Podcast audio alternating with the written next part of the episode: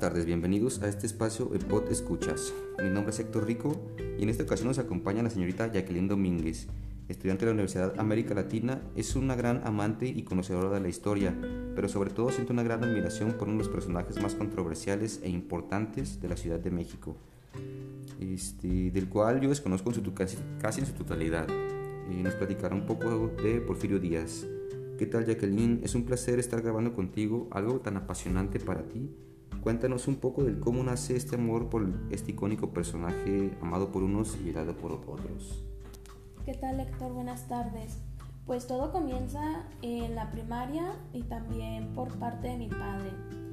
Pues estaba comenzando a leer y solía tomar sus libros. Él tenía una colección de libros de historia, entonces pues prácticamente fueron mis libros de ensayo para empezar a leer.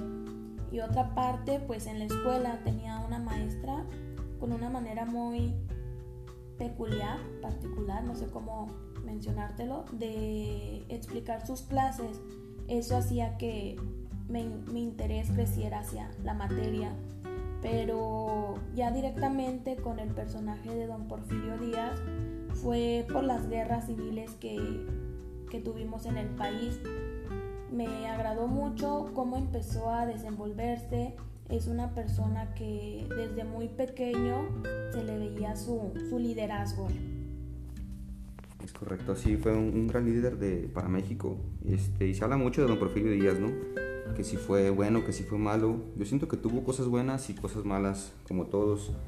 Este, por ejemplo, se me ocurre eh, el progreso que tuvo el país, ¿no? Durante su mandato. Fue el más grande que ha tenido México sin embargo, es fuertemente criticado porque le tomó pues casi más de 30 años, ¿no? Poco más de, 30 años en lograr lo que, lo que hizo.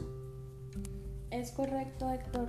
Pues estuvo bastante tiempo en el poder, aproximadamente, como lo dijiste, 30 años y 105 días.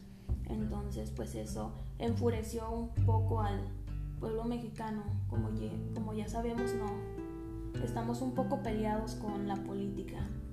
Y pues sí, fue de gran controversia, puesto que él mismo había, se había levantado contra Juárez por esto de la reelección, pero en parte hizo demasiado por México, como lo acabas de mencionar. Hizo demasiado, pero pues como todo comienzo tiene un fin, entonces pues tuvo que firmar su mandato, tuvo que hacer de baja voluntariamente viajando a Europa.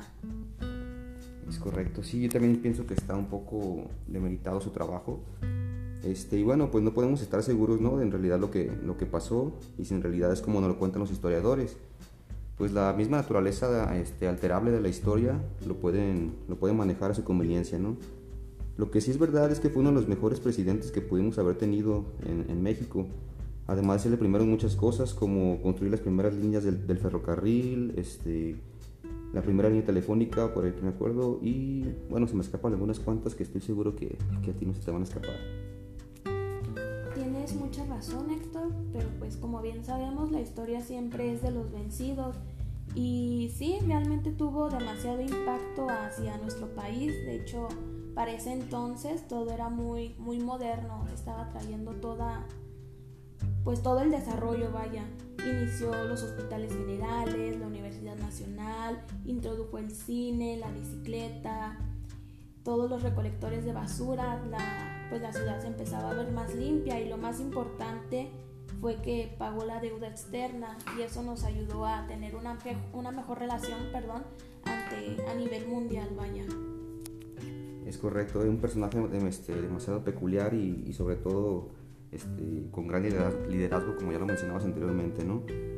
Y dentro de esta peculiaridad de este personaje, leí alguna vez que, que, estuvo casado con una de sus sobrinas. ¿Es correcto esto? La verdad, yo desconozco este tema. Sí, de hecho estuvo casado con su sobrina Delfina. Duraron algunos años y procrearon algunos hijos, pero la mayoría falleció y también con ello falleció Delfina. Pues bueno, ya Jacqueline, te agradezco mucho por, por, la, por el apoyo en, esta, en este espacio. Yo creo que un dato curioso también de, Porfirio Díaz es este, y que se me hace algo sorprendente a mí, es que Tomás Alba Edison haya regalado uno de los fonógrafos o los primeros fonógrafos producidos por este inventor, por este inventor estadounidense.